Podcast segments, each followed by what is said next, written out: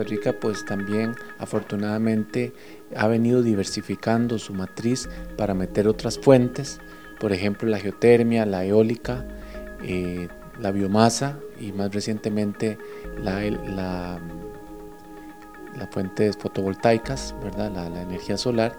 Todas estas nos permiten diversificar, pero aún así todavía tenemos una gran dependencia en la hidroelectricidad. Entonces eso representa para el país un gran reto. Entonces, en, el tiempo que lleve esa transformación, aquí lo mejor será ir tomando las mejores posibilidades del país, que sería pues poner en, una mejor manera el planeamiento y ejecución de producción y uso de biocombustibles. Y además de eso, las mejores prácticas industriales de eficiencia energética. Sí, tal como lo hemos venido manifestando desde el momento en que el gobierno anunció el plan de descarbonización, hay un compromiso de parte del sector de asumir también la parte que le corresponde en relación a la disminución de emisiones. Este proceso lo hemos venido iniciando ya desde hace varios años, incluso con la sustitución de flota, en donde hemos ido avanzando hacia tecnologías mucho más limpias, con el uso de tecnologías Euro 5 en nuestras unidades y pues también hemos querido optar, eventualmente hay algunas empresas que ya están utilizando tecnología híbrida.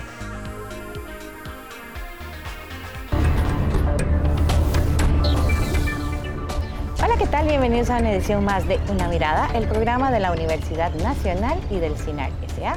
Hoy vamos a hablar del futuro energético de Costa Rica, un tema relevante no solo por todas las situaciones ambientales que experimenta el mundo actualmente y en el que todos y todas tenemos que tomar conciencia para buscar soluciones amigables y sostenibles en el tiempo para preservar nuestro ambiente, sino también por esa seguridad energética que debe tener un país como el nuestro, que depende en gran medida de los hidrocarburos y que además es rico en otras fuentes de energía.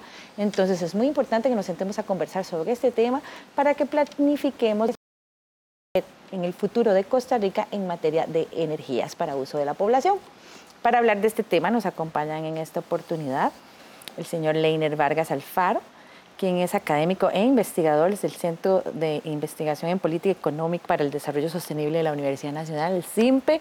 Don Leiner, como siempre, un gran gusto tenerlo aquí en una mirada. Gracias, un placer estar con ustedes. Además, nos acompaña Jorge Herrera Murillo, quien es el decano de la Facultad de Ciencias de la Tierra y el Mar de la Universidad Nacional. Qué bueno tenerte de nuevo aquí, Jorge. Muchas, gracias por venir. Muchas gracias por la invitación. También nos acompaña el señor Javier Orozco Canosa, quien es director de Planificación y Desarrollo Eléctrico del ICE. Gracias por estar con nosotros. Buenos días, es un placer. Y también está con nosotros Jimmy Fernández Zúñiga, quien representa a Recope, que también ha trabajado mucho este tema. Muchas gracias por estar con nosotros en una mirada. Gracias, Maribel, y gracias por invitarnos. Sí, es de un tema, eh, yo creo que del que todo el mundo es como consciente, ¿verdad? Que tenemos que hacer algo con el tema de las energías. Eh, sin embargo, a veces una quisiera que las cosas avanzaran más rápido en esta materia, sobre todo en un país como este que tiene una amplias, amplias posibilidades de desarrollarse energéticamente en múltiples campos. Sin embargo, tal vez para iniciar me gustaría que me ayuden eh, a presentarle al público general un balance de cuál es la situación en materia de energías en Costa Rica en este momento. Tal vez un factor que es importante señalarle a las personas que nos, miran en este programa es el hecho de que eh, el año pasado el gobierno presentó una iniciativa que es el Plan Nacional de Descarbonización, que lo que busca es eh, reducir las emisiones de gases de efecto invernadero y cumplir con los compromisos que el país adquirió en el Acuerdo de París. Eh, y que es indispensable considerar que el 64% de las emisiones de gases de efecto invernadero en el país están producidas por el sector energía, considerando energía como eh, la industria que genera y produce la energía, eh, también la industria manufacturera de construcción, transporte y obviamente el consumo energético a nivel residencial, comercial y a nivel agrícola. Eh, dado este contexto, es importante considerar que a pesar de que el país tiene todavía una matriz eléctrica prácticamente de un 98.5 a un 100% de fuentes eh, renovables, la matriz energética total del país sigue siendo muy eh, fuertemente dependiente de los hidrocarburos. Por ejemplo, en el año 2018 el 73.5% de la matriz energética del país se suplió de hidrocarburos y la, dependencia que nosotros tenemos de hidrocarburos eh, sigue aumentando. Entonces es importante eh, como país que si estamos aspirando a, una descarbonización, pues tomemos medidas para poder tratar de reverter la dependencia que tenemos de hidrocarburos en la matriz energética. Sí, yo querría aportar que además en particular el país es reconocido por un esfuerzo, yo diría, durante la segunda mitad del siglo XX, un esfuerzo mayúsculo por electrificar prácticamente todo el país y, eso se hizo de una forma bastante racional con el uso de recursos propios, con eh, la generación hidroeléctrica, luego avanzando hacia fuentes alternativas como la geotermia, eh, la eólica y más recientemente la energía solar. Es decir, que nuestra matriz eléctrica hoy tiene los problemas asociados con ese éxito y es que es de alguna manera el gran desafío es que estamos viviendo una época eh, donde el cambio climático nos empieza a afectar y donde tenemos de alguna manera costos un poquito más altos producto de haber invertido en fuentes renovables. Pero del lado del el sector transporte y de algunas fuentes eh, como de calor para la industria, creo que hay desafíos importantes tanto en Recope como en el ICE. El a mí me alegra que estemos hablando de energía porque las posibilidades de desarrollo de una sociedad están íntimamente relacionadas con uso de las energías adecuadas. Podemos ver cómo Costa Rica pasó de utilizar la biomasa en la leña para cocción y mejoró sustancialmente todos sus índices al electrificar. Ahora el gran reto es que solo el 20% de la energía que utilizamos en Costa Rica viene en forma de electricidad. Entonces el reto ya no es electrificar en el sentido de llevar corriente a cada casa, porque eso ya lo logramos con un 94% de cobertura. Ahora es electrificar procesos, es decir, cambiar de fuentes fósiles a electricidad. ¿Y por qué? Porque la electricidad permite generar con una gran diversidad de fuentes, fuentes que tenemos en el país. Entonces, eso es un tema bien interesante que está relacionado con el sector transporte y la descarbonización que quiere el gobierno. Sí, me gustaría complementar con lo siguiente. Si uno ve a Costa Rica dentro del contexto global, la matriz energética de Costa Rica no es tan... es más limpia que la de otros países.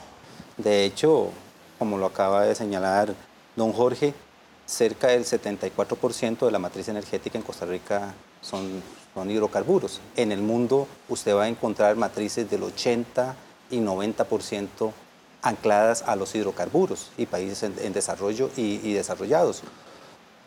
Sin embargo, Costa Rica apostó y tiene un reto eh, de poder ir descarbonizando aún más su matriz. O sea, si bien somos de los pioneros en tener una matriz que casi una cuarta parte es limpia, eh, nuestro reto está en poder ir descarbonizándola. Ahora bien, eh, eso tiene que pasar, obviamente, por el operador más importante que tiene el país en el suministro de energía, que es Recopo. Y en ese tanto, mientras la compañía no tenga un proceso evolutivo a impulsar este tipo de, cambios, eh, el reto va a ser aún mayor. Entonces, eh, nosotros sí vemos eh, que los esfuerzos que está haciendo el gobierno y los esfuerzos que se han hecho en el pasado en esta materia son sumamente importantes, pero si el principal operador no entra en un proceso de transformación, el reto todavía va a ser mucho más grande y el proceso, creo, desde mi opinión personal, va a ser un poquito más lento. ¿ah? Sí, a mí me gustaría comentar un par, de, un par de temas que me parece que están, digamos, más allá de la política pública, que está muy bien descrita en los documentos oficiales, los procesos en, en, la realidad. Es decir, lo que estamos teniendo hoy, producto de la crisis económica, de que las familias están viendo cada vez más ajustados sus presupuestos para eh, familiares, es un aumento del consumo del gas. Correcto. Eh, y el gas ya no solamente para uso de cocción, sino para otras funciones en la industria e inclusive a nivel del comercio.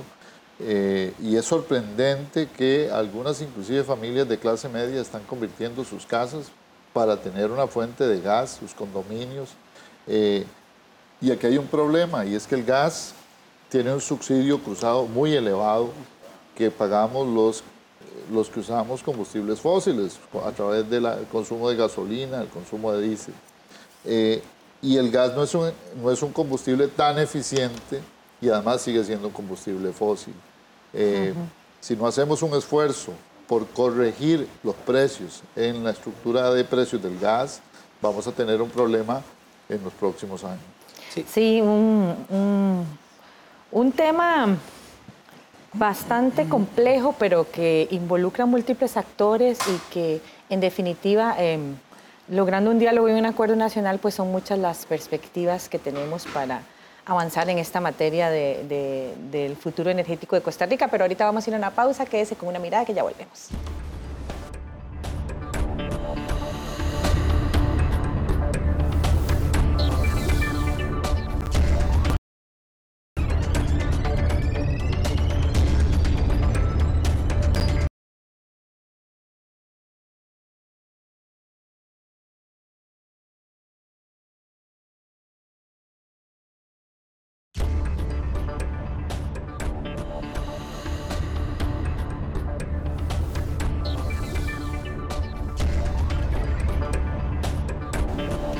Continúa usted con una mirada del programa de la Universidad Nacional y el SINAC SA, hoy con el tema del futuro energético de Costa Rica, porque si bien el país tiene múltiples alternativas para llevar a cabo un proceso de descarbonización y de lograr tener un ambiente más sano, más limpio, de usar más energías renovables, es de todos sabidos que tenemos una alta dependencia en el tema de los hidrocarburos. Quería que por favor este, mm, eh, ahondáramos un poco más en este tema porque es casi un tema de cultura nacional.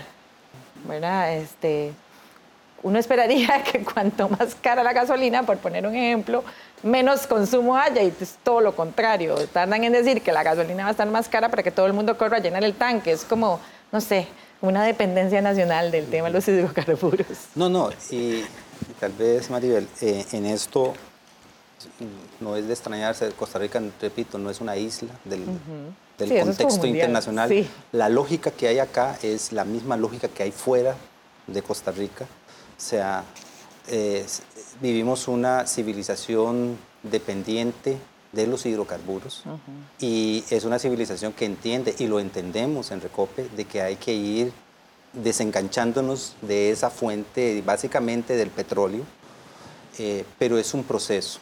Es un proceso y no es un proceso que eh, va a, salir de la noche a la mañana, es un, es un proceso largo porque tenemos más de 100 y 150 años de depender de esta fuente. Claro.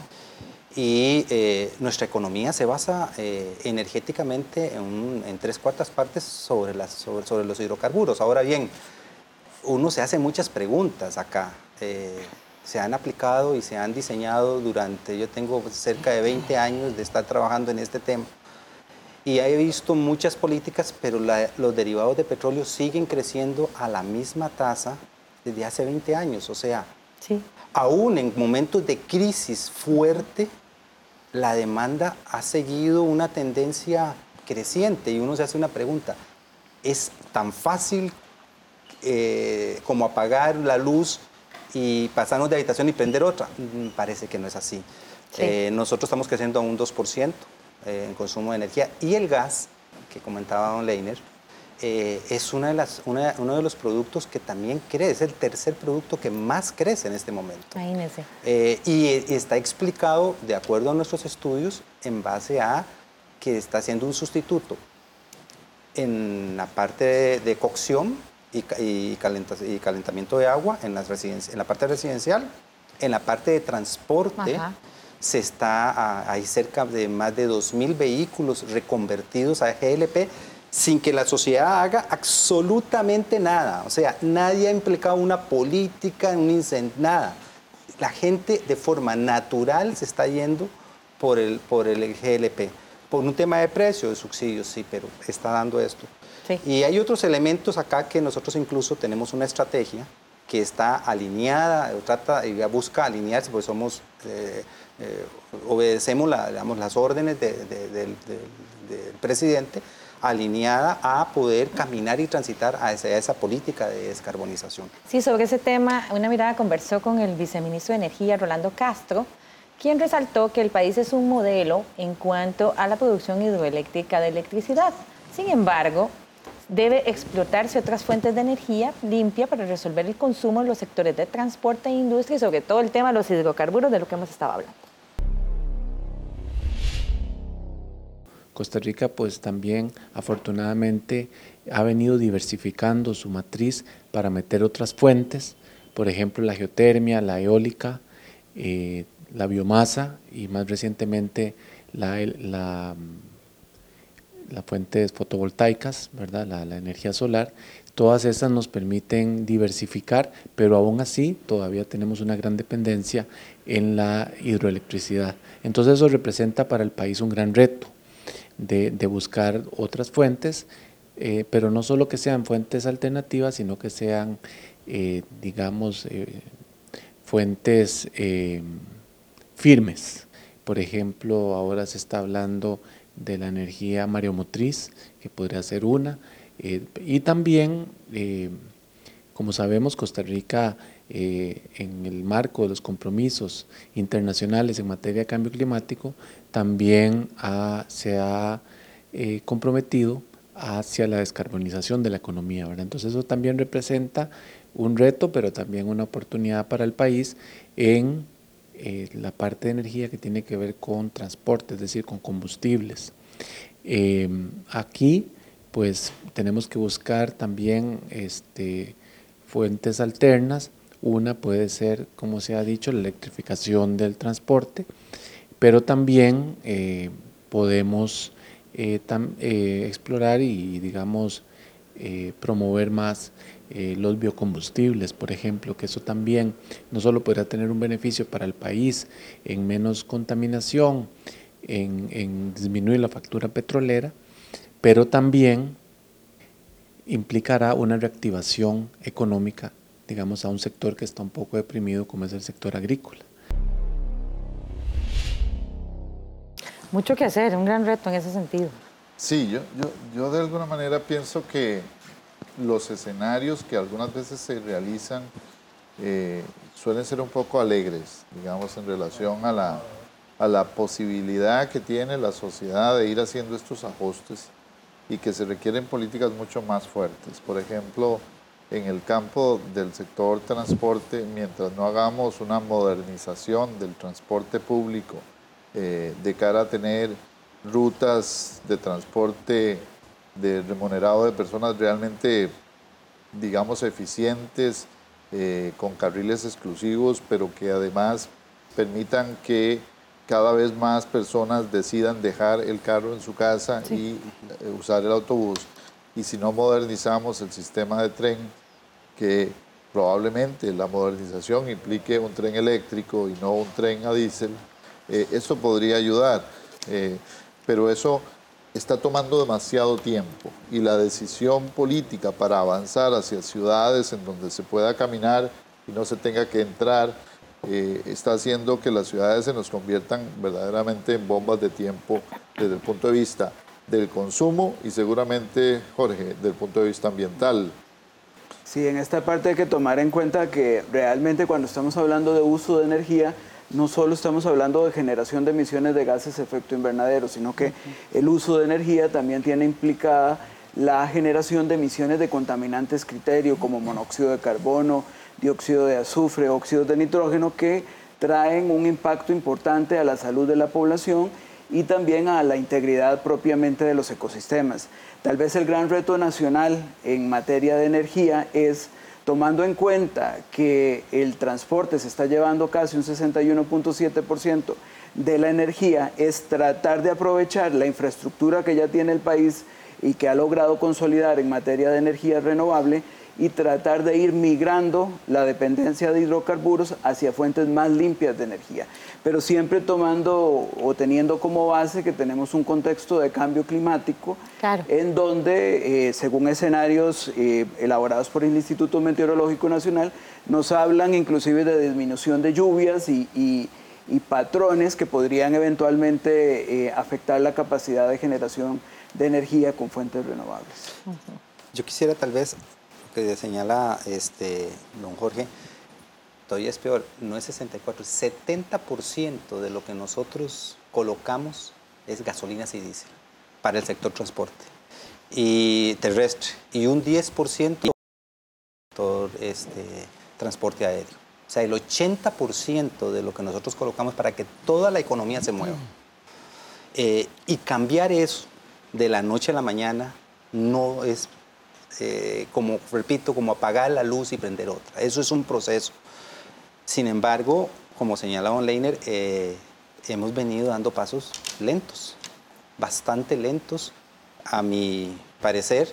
Eh, el tema de electrificar el transporte público en San José, desde el punto de vista de tener un tren o un tranvía, no sé, eso ha tardado demasiado tiempo ah, y esto nos tiene a nosotros en una, digamos, en una disyuntiva.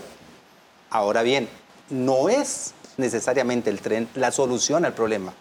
Es uno de los tantos elementos que tengo en la mesa para caminar hacia esa transición, porque el tren no te va a llegar hasta el punto exacto donde vos querés. Requerís otras estrategias también internas de cómo mover.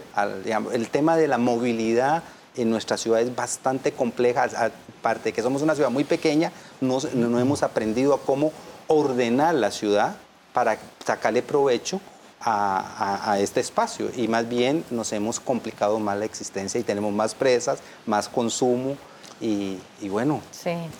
sí, con usted, don Jimmy, coincide el químico Julio Mata, quien comentó que la descarbonización no se dará de la noche a la mañana pues la transformación precisamente del sector transporte e industrial tomará tiempo. Estos sectores deben dar un salto hacia los biocombustibles y la eficiencia energética. Hay que diferenciar entre lo que es la iniciativa que apadrina el gobierno y lo que es la industria del hidrógeno eh, en el mundo, que tiene que ver eh, con eh, realmente las posibilidades de recursos, de materias primas, de donde el hidrógeno se iría a, obtener. Eso no existe en este país.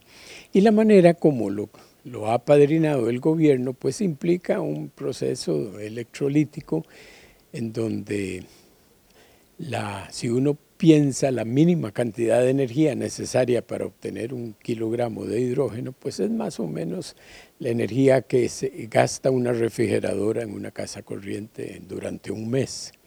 Así es que eh, las cosas tienen que ponerse en su escenario tecnológico y científico real. En el caso de eh, los derivados del petróleo, el asunto va a estar por muchas décadas más. No es una cosa como yo creo que no está bien planteado el concepto de descarbonización también de, del gobierno, ¿verdad? Eh, que todo se va a arreglar con vehículos eléctricos.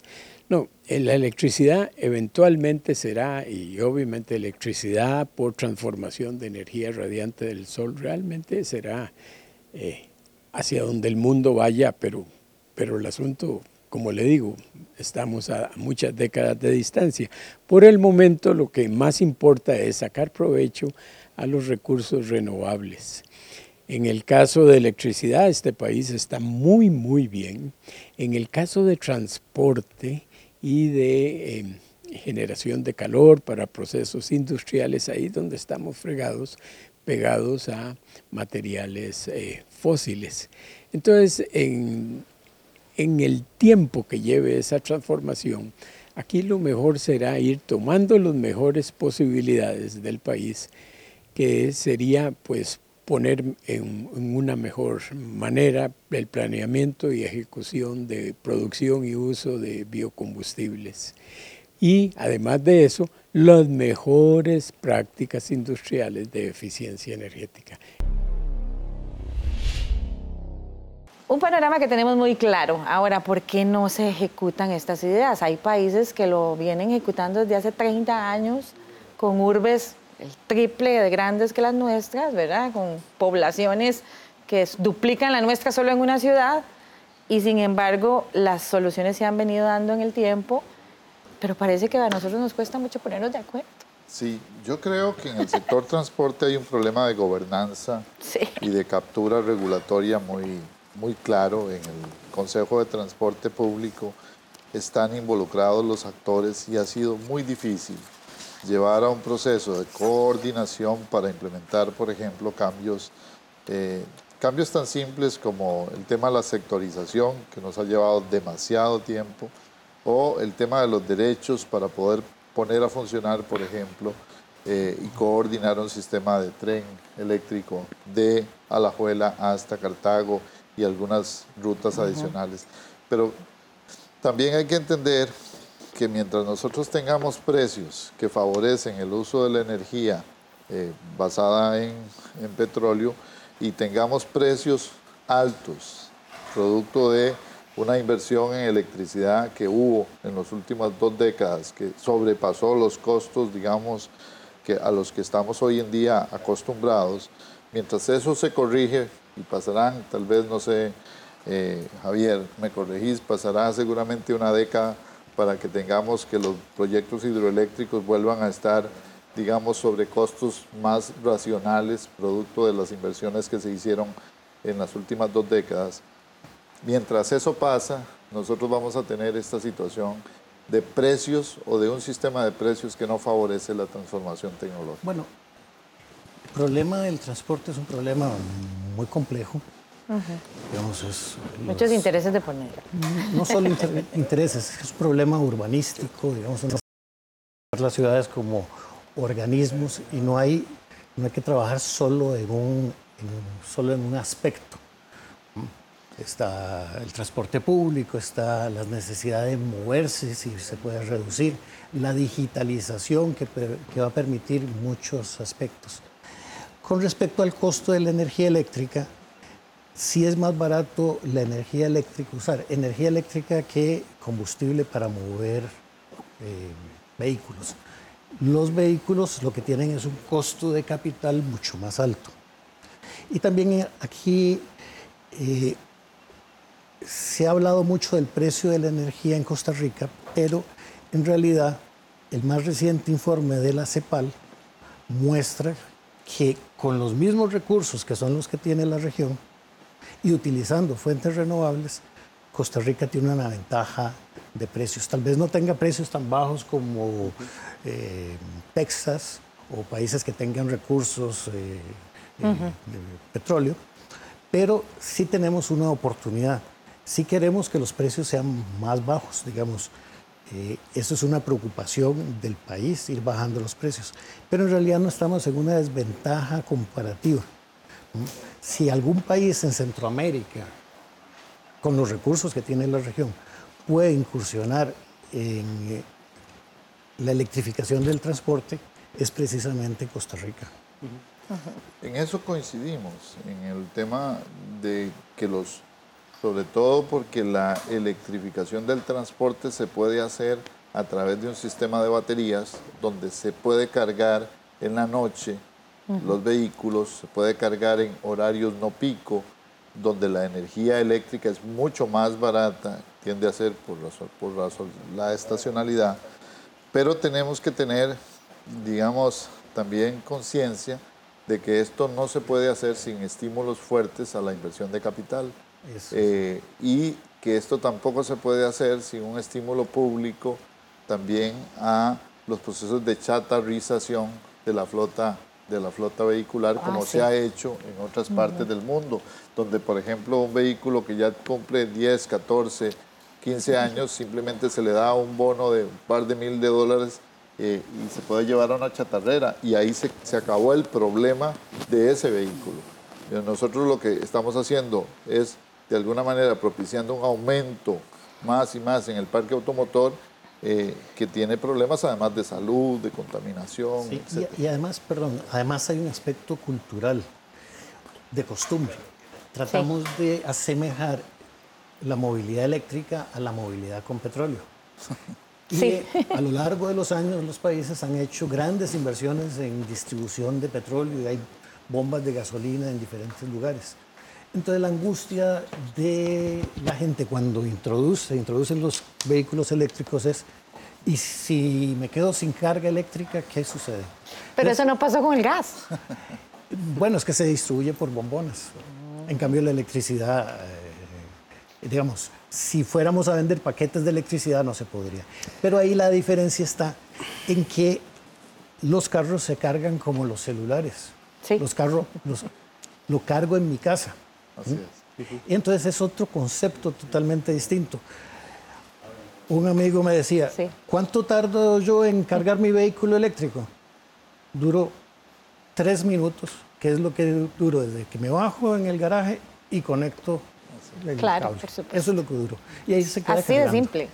Entonces, eh, existe esa, esa angustia. Y para aliviar, para hacer totalmente viable la mo- movilidad, en el país están haciendo esfuerzos por poner además estaciones de carga rápida. Ya tenemos una en Limonal. Entonces, si usted toma su vehículo eléctrico y tiene alguna duda de si puede llegar o no, se toma un café en Limonal Y Karen, y carga y sigue con la batería llena. Entonces, hay cambios incluso de actitud para poder Claro. acelerar el proceso. Aquí la parte importante, y bien lo señalaba don Leiner, es que este problema de transporte y, y ambiente tiene dos dimensiones. Pues obviamente una dimensión está relacionada con el tipo de combustible y en la medida en la que nos movamos hacia, hacia, hacia hidrocarburos más, más livianos y más, más amigables con el ambiente, pues obviamente vamos a reducir emisiones.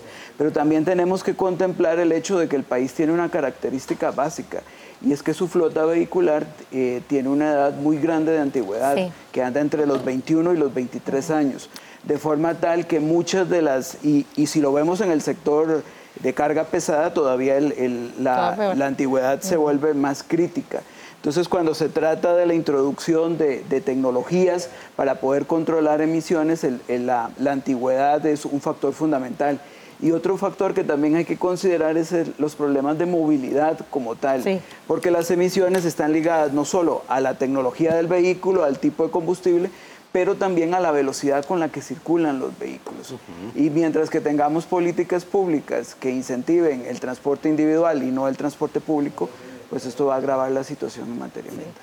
Y también me gustaría hacer énfasis en este cambio, a, por ejemplo, hacia biocombustibles. Hay que tener muchísimo cuidado porque, por una parte, el biocombustible adecuadamente producido y producido cerca de la fuente donde se consume tiene una gran ventaja porque es una fuente propia, pero un biocombustible que haya que transportarlo de partes muy lejanas del país al centro para ser consumido o eh, en un- usado en una flota un poco antigua, podría tener alguna desventaja como combustible, que creo es lo que Sí. le pasó un No, poquito a Recope. Efectivamente, sobre eso quería comentar eh, Leiner y Maribel y compañeros.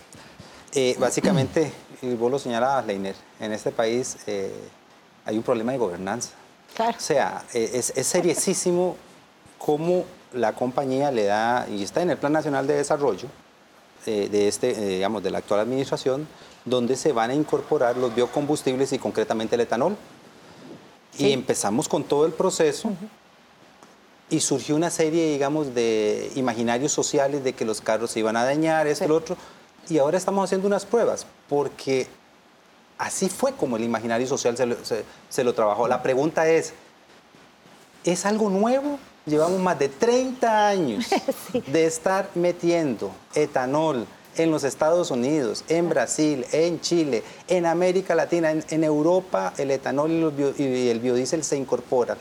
Y aquí nos piden que hagamos pruebas de una cosa que hasta los mismos fabricantes nos dicen que puede aguantar hasta un 10%. Sin embargo, la sociedad la asustaron algunos sectores y no hemos podido avanzar. La ingobernabilidad que tenemos para poder caminar en, una en un trayecto hacia la, hacia la descarbonización, más bien lo que hacemos es ponerle obstáculos a este proceso. Muy propio de nuestra idiosincrasia, resistirnos un poquito a los cambios. Eh, pero en eso la educación, ¿verdad? Es fundamental. De eso vamos a hablar en el siguiente bloque. Quédese con una mirada que ya volvemos.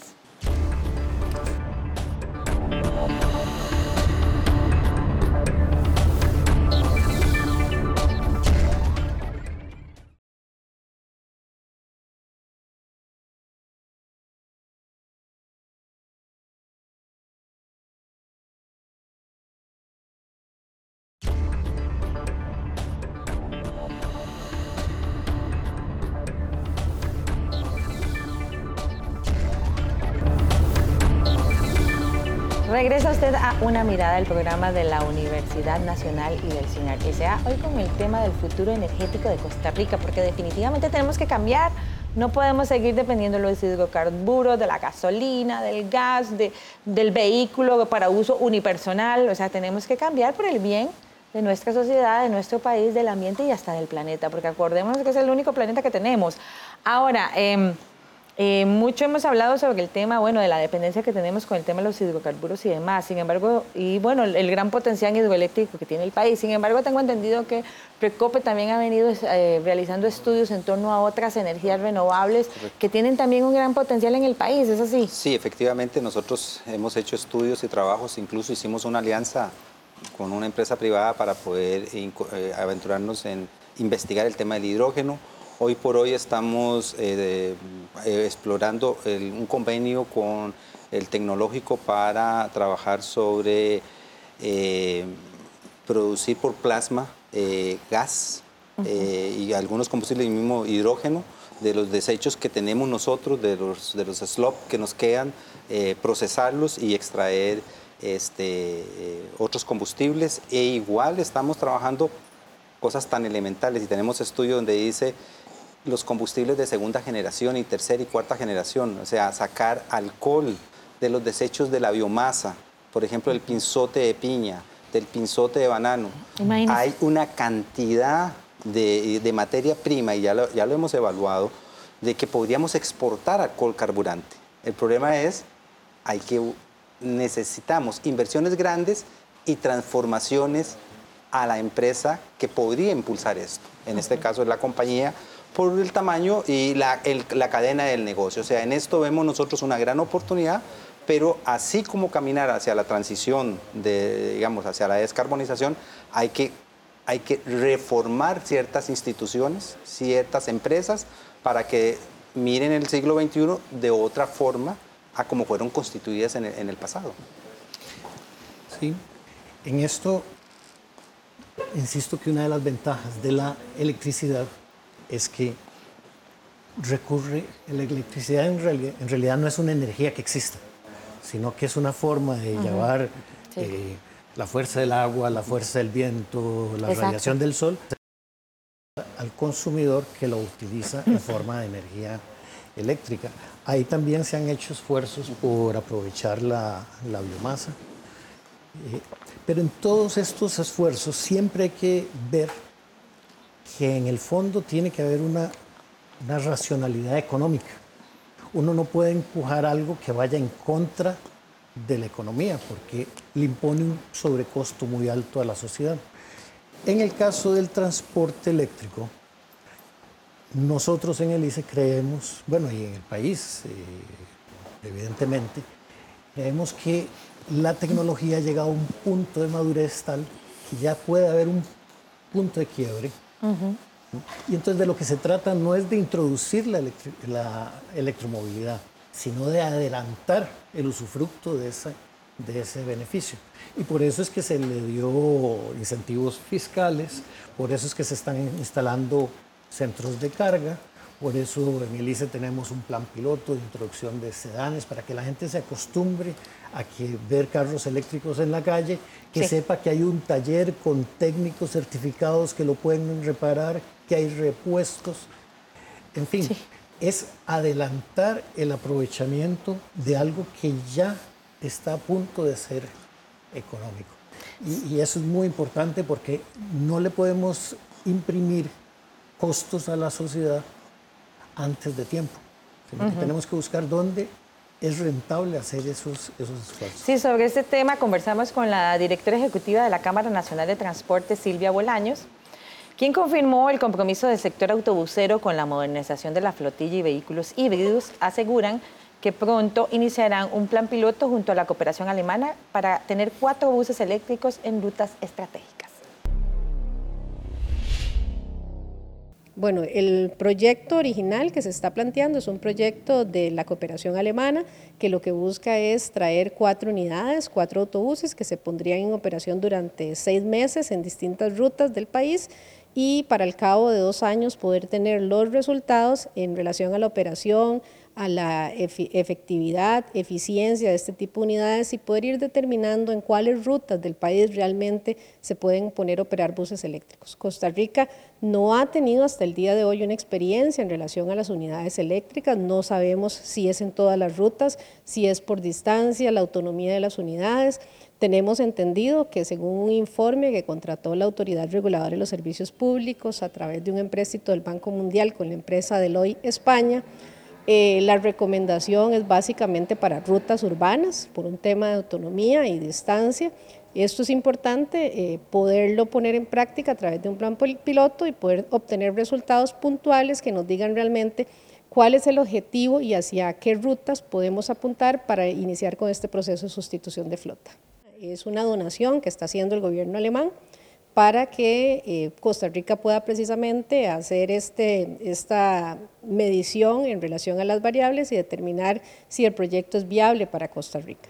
Nosotros como Cámara hemos iniciado un proceso de sensibilización con nuestros afiliados y dejando a voluntad de los afiliados cuáles están interesados también en sumar eh, unidades eléctricas a este proyecto para poder medir algunas otras rutas que por la cantidad tan pequeña de unidades que eh, sería el proyecto de GIZ, pues tendría algunas limitaciones de alcance, sobre todo para rutas en zonas interurbanas. Todo esto implica un cambio de todo, ¿verdad? Un cambio en la forma en que se gobierna el país, en que, en que si se toman decisiones estratégicas sean respetadas e implementadas, en que la gente también se comprometa con estos cambios. ¿Cómo lo hacemos? yo quisiera plantear dos, dos políticas que en el último libro que escribí para el PNUD planteábamos con, con mucho énfasis. Uno, necesitamos que nuestras ciudades, y ahora que viene la elección de alcaldes, nuestros alcaldes se comprometan con tener ciudades, digamos, carbono eficientes. Y una de las cosas que hay que propiciar es que nuestros parqueos públicos en las instituciones públicas permitan solamente el parqueo a vehículos híbridos o vehículos eléctricos. en una primera instancia, probablemente después a vehículos eléctricos. Que los vehículos que compramos, por ejemplo, para la ley, eh, eh, digamos, con personas con discapacidad, a vehículos eficientes y que no se le dé incentivos a todos los vehículos en esta dirección. Eh, me parece que si el sector público hace una política de cambio de su flotilla eh, digamos, eh, podría favorecer para que el ecosistema vaya entendiendo cómo funciona esta cultura.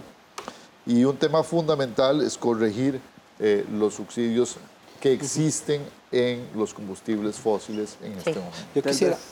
Tal vez otro tema que es importante acá es que hay distintas instituciones en el sector energético que necesitan ser modernizadas en el marco de un, futuro, de un horizonte que favorece más el uso de energías renovables.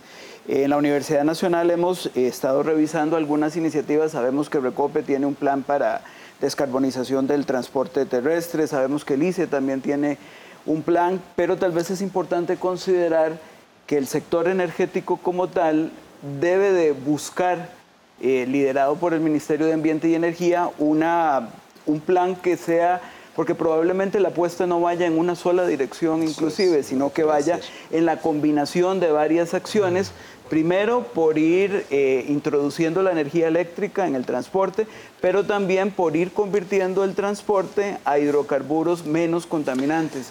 Y sobre todo teniendo cuidado en en mantener ese balance entre la parte económica, la parte técnica eh, y la parte ambiental, sobre todo porque, por ejemplo, desde la universidad miramos con preocupación algunas iniciativas eh, que está impulsando el mismo gobierno por introducir biomasa en procesos industriales, eh, sobre todo como fuentes de combustión en caldera, porque si bien es cierto, por lo menos ayuda a reducir las emisiones, eh, de gases de efecto invernadero, ya que no se contabilizan, pero por otro lado incrementa las emisiones de material particulado PM10, PM2.5, que puede, dependiendo de dónde esté la empresa, causar una, un empeoramiento en la calidad del aire de las comunidades que están alrededor de las, de las industrias. Entonces tal vez es importante que el MINAE refuerce la rectoría que tiene en el sector energético y que todas las empresas eh, que están presentes en el sector evolucionen hacia un plan que sea probablemente una mezcla de, varias iniciativas como tal. Jorge, yo creo que lo que señala Jorge está muy bien acertado. nosotros, y de hecho hicimos un plan de descarbonización. Y ojo el tema, descarbonización. No promovemos una tecnología en particular. El objetivo nuestro es la descarbonización.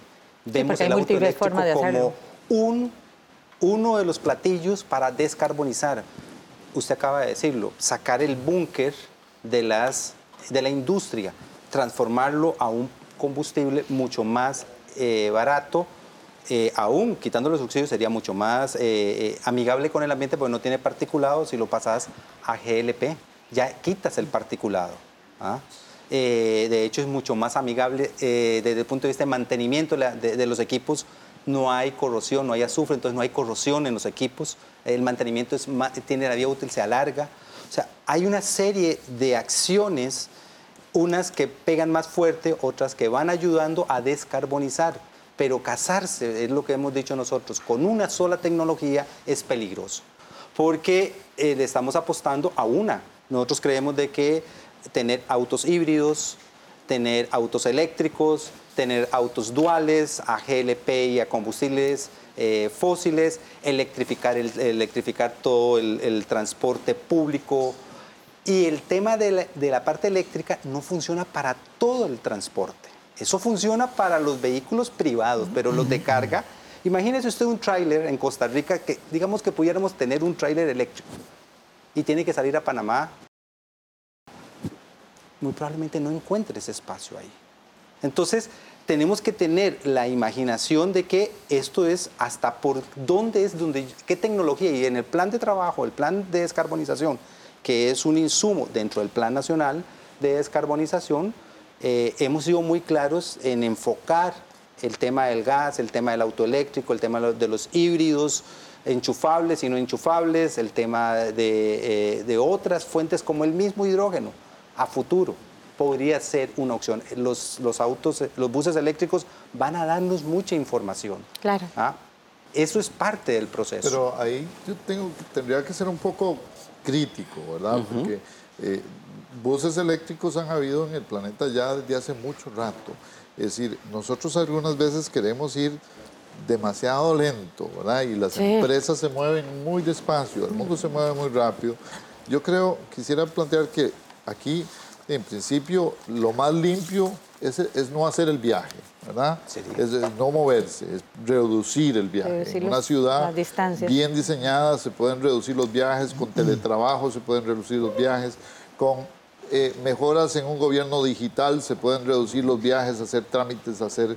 Eh, pero es importantísimo también dar pasos que muestren que efectivamente estamos haciendo un avance y yo creo que lo que decía Jorge, ¿verdad? De tener una mayor rectoría y, un fortalecimiento de la rectoría y, la regulación en el sector podría propiciar esos espacios. Al, respecto, como aquí estamos hablando de energía, por supuesto que la rectoría del MINA es muy importante. Pero cuando estamos hablando del sector transporte más globalmente, estamos hablando de urbanismo, estamos hablando de las municipalidades, del Ministerio de Transporte. Sí, es, muy integral la verdad. Hay que celebrar más bien que Costa Rica tiene un plan de descarbonización, porque no es un plan de energía, es un plan que engloba todo eso. Eh, el país ha soñado con cosas muy grandes y en algunos campos lo ha logrado. Esto de la descarbonización para mí es un ideal. y cada uno desde sus diferentes trincheras tiene que ir aportando con la rectoría del, del gobierno, pero tiene que ser algo que la sociedad quiera hacer. Y yo soy optimista porque siento que aunque somos una sociedad que le cuesta avanzar y moverse, se están dando las condiciones. Está la tecnología y sobre todo hay una convergencia con la digitalización. Porque la digitalización no es solo que, que podemos eh, usar las computadoras, es que podemos optimizar el uso de los viajes, podemos optimizar el, el, el viaje intermodal entre trenes, buses, claro. taxis. Entonces hay un potencial enorme y se están dando las condiciones para actuar. Sí, y lo más importante es tomar conciencia de que si bien, como ustedes decían, ¿verdad? Las políticas nacionales, los planes nacionales y todo, pues hay instituciones que están a cargo y que están haciendo su esfuerzo por llevar esto adelante. También es muy importante el compromiso tanto de los sectores productivos, económicos, sociales, pero también de la gente. O sea, definitivamente tenemos que apostarle al cambio. Tenemos un país rico en energía eléctrica, en energía eólica, en energía solar, ¿verdad? Y definitivamente, como ustedes decían, este, el plan de descarbonización pues tiene que apostarle a todo eso, porque tenemos múltiples formas de hacerlo. Lo importante es que nos comprometamos con el cambio y lo hagamos, y que cada uno de nosotros y de nosotras pues se comprometa con la parte que le toca, porque al final pues es el país en el que vivimos, el único planeta que tenemos y pues tenemos que sumarnos a las acciones para hacer un cambio que nos permita pues tener más sano y más perdurable. Muchísimas gracias a ustedes por acompañarnos y a ustedes por estar con nosotros una vez más. Gracias. Les recuerdo que puede ubicar más información sobre este y otros programas en www.una.ac.cr. También nos puede buscar como Una Comunica, la nueva forma de la Universidad Nacional para rendirle cuenta sobre lo que hace para mejorar la calidad de vida de la población y apoyar el desarrollo del país. Búsquenos en nuestras redes sociales como Una Comunica. Les esperamos la próxima semana con más aquí en Una Mirada. Hasta